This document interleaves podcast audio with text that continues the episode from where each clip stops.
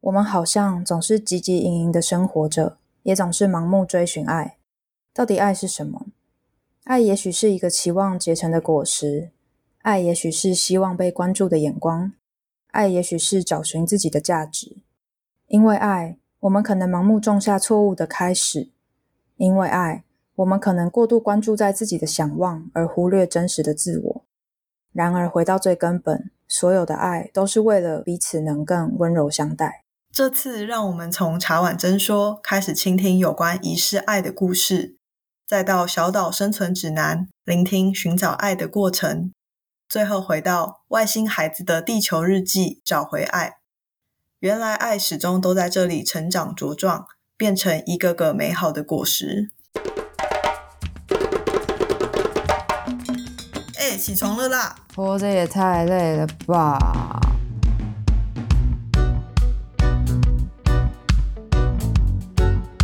欢迎收听《小岛生存指南》。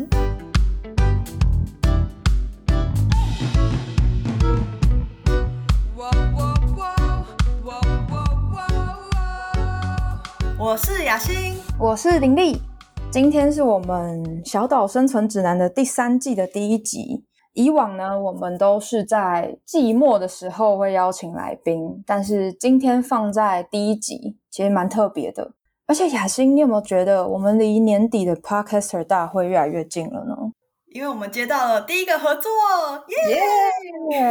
我觉得这次真的超级难得的，我超期待这次的合作。因为今天我们请到一位厉害的来宾来跟我们聊聊他的工作，我其实还蛮希望可以得到一些业界的秘辛。那我们就废话不多说，欢迎峰哥、林丽还有雅欣两位好，还有我们听众朋友大家好，欢迎峰哥来到小岛生存指南。那我们想要先请峰哥自我介绍一下，我是少年警察队的预防组组长，我比较喜欢。我的小朋友啦，叫我峰哥啦，因为听起来会觉得稍微年轻一点点啊。少年警察队呢，当然有时候我们去学校，学生就会问我说：“哎呦，峰哥，你年纪那么大了，还少年队骗人呐？” 那他跟一般警察有什么差别呢？当然，我们算是刑警。我说我们平常执勤的时候都是穿便服，哦，跟一般外面我们看到的那个开着巡逻车的、穿着制服的警察，当然是不一样啊。哦，所以是便衣警察的一种吗？对对对，刑警的话可能又有分成专门在办不同案件的刑警啊，可能有些刑警是负责一些帮派的，有一些是负责查缉毒品的，那我们是负责少年的犯罪行为啊。那当然了，我是在预防组嘛，所谓的预防面就是尽量不要让我们的孩子，不要让我们的少年去做这些违法的事情。那所以说，少年他这个定义是指十八岁以下吗？对，没错，依照我们台湾的法律啦，哈。少年的定义是十二岁到十八岁，读国中到高中职这个阶段称之为少年。哇，正是青少年时期，就是叛逆啊，或者是开始会受到同才影响，这些状况会越来越多的时期。其实也蛮好玩的，有时候跟这些孩子啦，因为我们毕竟我们接触的孩子都是稍微比较偏差一点点的啦。其实他们的心理都蛮单纯的，就我来看呐，啊，是有时候就是。不喜欢念书啊，那可能就是比较调皮捣蛋，爱玩一点点啊。那其实他跟一般的孩子就是几乎没有两样，而且少年的可教化心相较于成年来讲会比较高一点。那如果说我们在少年这个阶段，当他快走边的时候，及时拉他一把，无形中可以对我们的社会帮助很大，至少他们将来比较不会去成为那个成年的成人犯嘛。是。我也觉得说，哎，这样做的话，对我们的社会有一点点帮助。不管我想啊，在座的各位家里一定有小孩子嘛，也许我们的小孩子都很乖，我们想说，我们的小孩子不会去做坏事就好了。可是你难保一些这些比较偏差的孩子，他会不会去伤害我们的孩子呢？如果说我们可以做一些方式让他。哎，不至于去伤害别人，又能够让他的行为回归正轨。尤其现在又少子化嘛，每个孩子都是宝，把这些孩子当然尽量可以把他拉回来，对我们的社会绝对有一定的贡献呐。听起来是一个好重要的工作，就是从前端的预防开始进行，而不是可能已经走到很后面，那个教化性已经不高了，然后再去做很多的介入这样子。对对，其实从我们统计的资料发现呢，少年会触法的话，大概国高中那个阶段。它会随着年龄的成长，慢慢的攀向高峰，到有一个十六七岁，几乎就是少年处罚阶段的一个高峰值啊。这个时候，你如果没有适时的把它导入正轨的话，未来他成年以后再犯的比例相对会高很多了。在我成长经历里面，好像就是台湾的诈骗开始出现的一个时期。就是我小时候家里就会接到很多电话，什么被绑架了之类的。然后后来网络因为很兴盛，所以就变成网络诈骗。然后我想要请问一下峰哥，就是我曾经有在呃可能一些报章杂志里面有听到类似说台湾的诈骗是很厉害的这种新闻。然后我们想要问一下峰哥，就是真的台湾的诈骗这么厉害吗？然后这十几年来，在业界有没有一些相关的经验可以跟我们分享关于诈骗的这件事情？其实诈骗的话，讲出来的话，对于我们台湾的国际形象确实是不大 OK 的啦。这个好像就是我们哈台湾人发明出来的一一种犯罪行为啊，是台湾人发明的哇！而且我们把这个哈这这一项的犯罪行为又扩展到国际上去。连大陆那边后来都是跟我们台湾这边学的啦。以我本身接触这些少年的经验来看的话，我觉得少年车手对于我们这些少年所造成的一些危害性会比较大，因为这个是很难抵抗的一种诱惑力啦。讲白一点啊，少年他们说我打工做一个月才赚个两三万块，可是我担任车手一个礼拜，说不定我就把这些钱全部赚到了。因为我对车手的理解好像还蛮少的。我有点印象，就是比如说现在我们去 ATM 提款，旁边都会贴那个车手的那个照片，然后说什么检举电话。所以车手实际上，呃，他的工作到底是在做什么其实哈，诈骗集团它的组织结构大概可以分为机房，哦，就是它的总部啦。当然，总部的话，它当然有下面要有一些车手负责去领钱啊，那还有收部手。对，收部手就是收人家那些存款部啊，再来还有一些人头账户嘛，所以他要去收购这些人头账户的存折、提款卡，再来还有所谓的水手。那他们为什么这么做呢？因为他们诈骗得来的钱一定要经过一个洗钱的动作嘛。车手负责最末端的一个工作，他是。负责去领钱，被害者他经由这账户把钱汇到所谓的人头账户里面去，这些车手就要负责去取款，把它取回来交给水手，再交到上游去做后续的洗钱动作。哇，好严密的一个组织的感觉。平常听到的那些，比如说像现在有很多那个游戏点数的诈骗，他们也是一种洗钱的过程吗？没错。没错，嗯，就是由车手领出之后，然后再转到总部那边，对，交给水手啊，水手会把这些钱再汇到国外去，进到所谓的 他们总部的口袋里面去。是不是因为这些车手他的性质是比较容易被曝光的？所以那些集团他们会选择就是年轻的孩子，因为还没有成年，可能罪责是比较轻的，让他们去担任这个工作，然后给予就是高的报酬，这样子是吗？对，其实目前就是有这样的一个趋势。第一啦，今天会吸收这些孩子，一定是。他的就学状况不怎么理想，那他在学业上得不到成就，他又不想要好好的工作。你一看一个国中毕业，你觉得他可以找到什么工作吗？一定没办法嘛。那他刚好有不良的同才这样子诱惑他，很容易去接触到这些集团，而且这些集团很多都是所谓的帮派组织在操控少年。他会认为说这么好赚的一个工作。他自然就会陷进去，可是他不知道背后要承担的一些责任。也许啊，少年他可能负担的刑责相对会较少。可是我们遇到的很多少年，如果你碰到诈欺这个犯罪行为的话，最后都会被抬到矫正学校去接受感化教育。虽然呢，感化教育最多到三年而已啊，可能有时候两年多你就出来了。可是对他们来讲，等于是一种折磨了。所以哈，有些少年呢，在少年法庭被听到法官把他裁。感化教育的时候，当场眼泪就飙出来了。另外呢，你的民事赔偿啊，因为这些被害者他会跟你求偿啊，他找不到上游赔偿的，就是这些少年。我曾经有一个少年，他爸爸就帮他赔了一百多万啊。那如果他家里没有办法负担这个民事的赔偿，那要怎么办？被害者就求偿无门了，只能够仰赖这个少年将来有一个工作啊，就是从他的薪水慢慢的扣除啊，去还给被害者。哇，听起来好艰辛哦。因为如果说是用正常的工作管道的话，他们可能又会落入一个月可能就两三万的一个收入，那对他们来说应该也是一个蛮大的落差，所以他们很有可能会再回到那个工作里面。所以我们的工作最主要就是说，不要等他碰触到这些哦犯罪行为，我们才去抓他。我们在他有初步的征兆的时候，我们就要及早，不要让他去有这些行为发生。那通常会是一个什么方式去预防呢？国中是一个启蒙阶段了，如果就他的犯罪整个犯罪行为的话，呃，像我们少年队的话，我们哈就到各一些国中的高关怀班。所谓的高关怀班，就是平常他可能对学业哦不感兴趣啊，他每个礼拜会从他原来的班级抽到高关怀班里面，他这个课程内容很丰富啦。像我们去会上一些法律的课程，那也会跟他做一些休闲活动，带他们去做陶土，带他们去骑脚踏车，类似这样子。可是我们进去。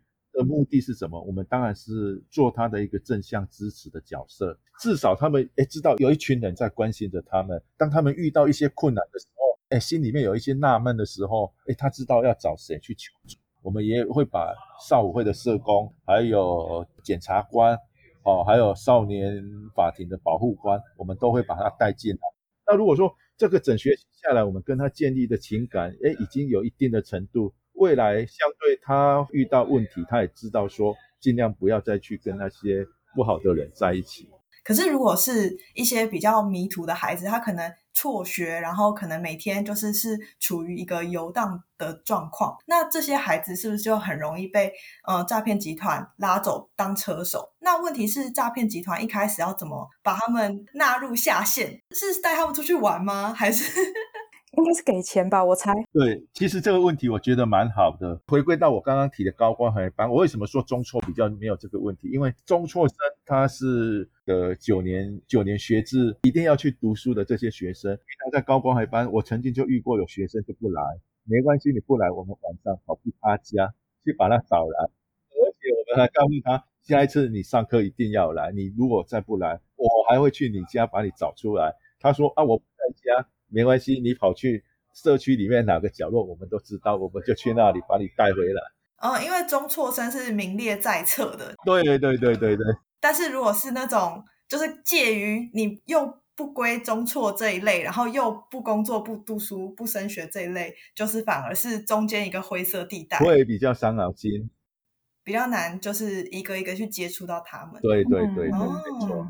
其实我对于诈骗的这个犯罪行为还蛮有感，是因为我们家有被诈骗的经验。就是小时候有一天，我爸就接到一通电话，然后就对方就是他的学生，就是很亲近的晚辈，然后就跟他说什么出车祸了，然后在医院需要医药费这样子。然后因为我爸就基于一个热心帮忙的态度，然后就不疑有他，就把钱汇过去。后来就是诈骗。那因为像这种诈骗，就除非破案，不然很难找到源头，所以后来也就不了了之。虽然有报案，但可能后续也没有处理这样子。所以我自己也有蛮深刻的感受啦。就如果今天是还好，就是那个钱的金额，我们家至少不会危及生计。可是万一今天是一个老太太，她的退休金就这样被骗走了，一定也会造成就是经济上的一些负担。那林立，我也想要请问一下，你有相关的经验吗？嗯，我我也有类似的经验，但是没有走到最后被诈骗的那个情况。哦，大概十几年前，可能那时候台湾正在流行一种假装你的孩子被绑架的诈骗。对，其实蛮可怕的。那个街道其实蛮可怕的。我记得那时候应该是我小学的时候，然后我在学校上课，我忘记是我爸还是我妈接到电话，然后就是说，哦，你女儿在我手上，请汇多少钱？还给他们听那个哭喊，然后叫爸妈的声音。然后其实当下爸妈应该很紧张，可是呢，就是因为那个时候新闻已经有在报道了，所以他们就先联络了学校的老师，确定这件事情。因为毕竟我是在学校里，结果后来老师就跟他们说：“啊，没有啊，林丽现在在班上啊，这样子。”然后他们才就是没有后续再被。真的就是汇款，然后真的被诈骗的。听起来你爸妈真的是蛮积极的，很成功的一个 预防宣导的案例啊。对，因为我记得小时候，就是甚至可能警察或者是老师们，他们都会在班上宣导说，你要跟你的爸妈留下一个暗号，就如果接到这种电话的话，要打出那个暗号才是你本人。我们还回家讨论说，有什么事情是只有家人才知道，其他人会打不出答案这样之类的。那现在是不是就比较不会有这类型的诈骗了？现在诈骗类型是怎样比较多呢？其实我本身当然也有接过蛮多次的诈骗电话，可是呢，只要我稍微跟他提出质疑的话，对方那马上就挂了。像解除分期付款，这个是现现在还是蛮常见的。峰哥有过就是直接跟对方说我是警察吗？不会呢，我每次只要稍微要跟他质疑一下，他就挂我的电话了，还来不及做这件事情，这样对对。因为这种电话的钓鱼，应该就是乱枪打鸟型的，就只要他发现呃好像有点破绽，没机会，他就挂掉，就下一通。对，没错，没错。因为其实只要有一个人成功汇款了，他们就赚很多了。所以我那些曾经担任车手的孩子哦，他们就看这些被害者，有时候也觉得说啊，这些被害者真是好笨啊，怎么那么好骗啊？当然有一些少年，他们会对这些。被害者他们是无感的，他们是说，反正我又看不到他们骗，也不是我骗的，我只是负责领钱而已啊。因为可能在他们的环境里面，他们也觉得如果想太多，对他们也也不见得就是比较好，所以干脆就不要去想，反正钱有领到就好了。如果说就是今天他已经是有进过感化院的孩子，那他这样子后续呃回到社会上，呃不管是社会局或者是警察队这边会有提供一些。工作经验，或者是例如说就职就业的辅导，让他们可以回到正常的社会轨道上吗？政府目前对于这些哦因不小心犯错的孩子，那到了矫正学校接受感化教育，这这群孩子投入的资源算是蛮多的哦。一般而言呢，他们如果从矫正学校回归到社会的时候，我们的社政单位都会有专责的社工会去持续追踪他们。大概一年的时间，这个叫做司法后追了。那当然，矫正学校那边也有专任的辅导老师会去追踪他们后续的一些状况，那也会提供一些资源给他们。哦，主要就是希望说他们回归到社会里面，可以有一些正常的生活状况，有工作也好，还是就学也好。感觉诈骗要成功，好像还是需要一些天时地利吗？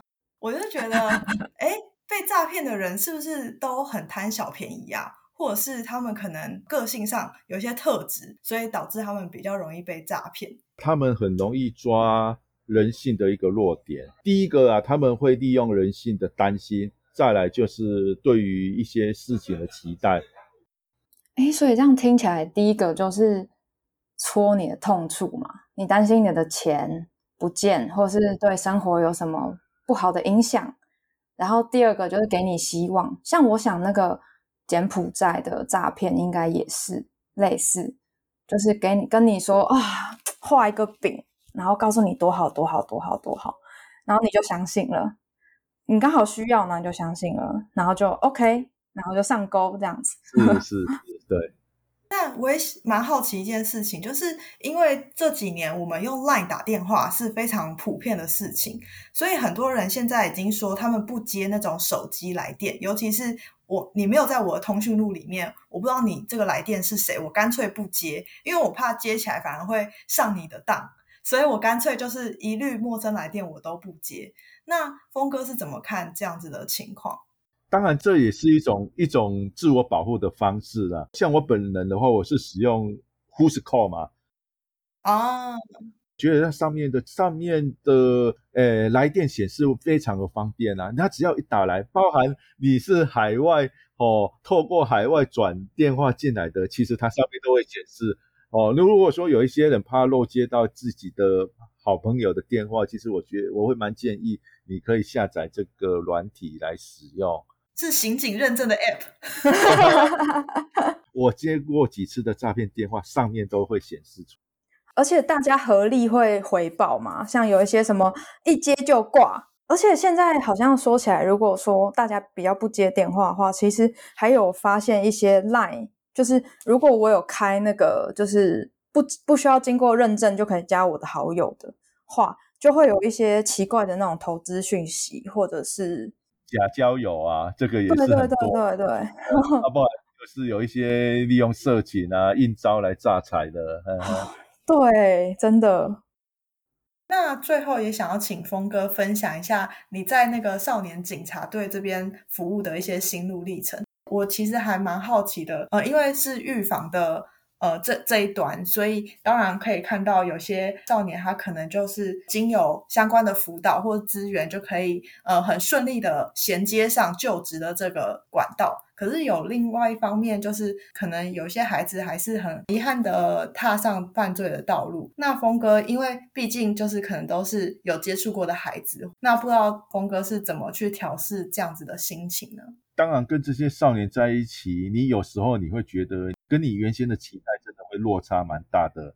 毕竟他们不是一个很好就让你引导的孩子啦。我我讲坦白一点啦，所以通常你的失落感会很大。那你如何去调剂内心的失落感？你只只能够从一些少数你可能经手过的成功的个案，哦，慢慢的去告诉自己说，今天你能够。帮一个算一个，你没办法去完全去把所有的少年通通拉起来，毕竟我们的能力还是有受限嘛。当然了，如果说今天这些孩子不小心去犯错了，那他们出来的时候，我们要用什么样的方法让他避免再继续又去重复去做一些犯罪的行为？所以在我接触他们的经验里面，其实我不断的在跟他们做一些。应该算是拔河吗？对我，我一直拼命想要帮你拉过来，可是你拼命的一直把我推开，这个时候我内心就会有一点点的受挫折。你想想看嘛，这些孩子今天为什么会把你推开？就是他们当然也会把警察认为是他们的假想敌。你来了是不是要抓我？你是不是要害我？对他对我产生了一些不信任。那那当他把我推得越开，我就知道说他可能离那些触法的行为会越接近。哇，好现实的一个，我我完全可以体会峰哥的心情，就觉得真的是，嗯，救一个是一个这样子。对对 对，嗯，因为毕竟每个人他天生的环境或者是后天的同才的那个吸引力实在太大了，尤其是在青少年的这个阶段里面。可以问吗？就是峰哥有小孩吗？对我有两个小孩，那感受一定很深刻。就当家长，我觉得那个心情是特别的敏锐的。当然，我自己本身我的小孩也有，有时候他在学校跟同学发现争执的时候，他也会很生气。那甚至于说我要保护他，我就跟他分析说：你今天好，你保护他了，你把他打伤，接下来你可能要负担什么样的责任？你觉得因此被抓去关了，那你要中断你的学业？你觉得你这样子做？值得吗？哦，他会自己去思考，去去判断说，哎，对他这样子的话，他可能会造成什么样的不方便？所以让孩子知道，他们其实后面也需要负起一些相对应的责任跟后果，是很重要的。让他们知道说，哎，我这个冲动的行为可能会让我自己陷入更大的呃不方便，对不方便的环境里。对对对。好，今天非常谢谢峰哥来上我们的节目。我知道峰哥非常的忙碌，这样子，然后对于就是这次可以跟我们分享一些呃少年警察相关的工作内容，然后还有少年犯或者是呃一些高关怀孩子他们的一些心路历程，还有他们面对到的遭遇跟问题，以及社会可以提供的资源，其实都给我们非常多资讯。然后我们也很感谢峰哥今天来玩。最后呢，因为我们小岛生存指南都会提供大家一个 生存指南，在节目的最后，想要问峰哥，对于曾经被诈骗或是很害怕被诈骗的人们，峰哥有什么生存指南可以提供给大家吗？第一，你一定要保持你的警觉性。当我们接到一些陌生的讯息的时候，会去质疑他这个资讯到底正不正确。那如果说你自己没有把握的时候，我会强烈的建议我们的听众。你要寻求你的资源管道，你不要自己独自去面对这样的一个讯息，会越陷越深，而且真的走偏了。哦，像我们有所谓的“一六五反诈骗专线”啊，这个你如果说遇到事情，你就打电话去，人家也不认识你，你你也不用怕不好意思说啊，你的身份会曝光啊，你只要把这个讯息去问我一下我们的哦一六五的远景。问他说：“哎，这个事情是不是真的？哎，这个诈欺讯息是不是真的？你只要求证一下，一通电话，他就可以马上给你正确的讯息了。如果各位听众朋友可能有一些小朋友啊的触法的问题，还是管教的问题，我都非常的欢迎各位听众朋友可以直接打电话来少年队找峰哥，我们可以一起讨论。哦，我自己本身也经常会接到家长来的电话，我的电话，我们这边电话是二二六六五七五零，我的分机号码是五零八八，只要打电话来说找峰哥就可以了。啊，另外我们少年队有一个粉丝专业的 IG，哇，峰哥刚刚居然直接给了自己的分机，我好讶异哦，我也是，可以感觉到峰哥就是对于少年预防的这一块是。真的非常的上心，然后也非常的投入在里面。如果大家呢想要了解更多关于就是新北市少年警察队的服务项目啊，或者是内容的话，也欢迎追踪 NTPD。底线 juvenile 就可以搜寻到了。那我们也会把相关的资讯都放在下方的说明栏。也请一定要追踪小岛生存指南的 IG，你可以搜寻 Island Life 底线 official 就会找到我们了。也欢迎追踪雅欣和林丽的 IG，我们都会放在说明栏中。那小岛生存指南，我们下集见。谢谢峰哥，谢谢两位，拜拜。这次我们跟新北市少年警察队合作推出《爱的三部曲》串联活动。如果听完这集还意犹未尽的话，也可以到茶碗真说和外星孩子的地球日记这两个频道，他们分别会在五月三号和五月五号上架最新内容。我们也会把他们的频道放在下方的资讯栏，请大家千万不要错过喽。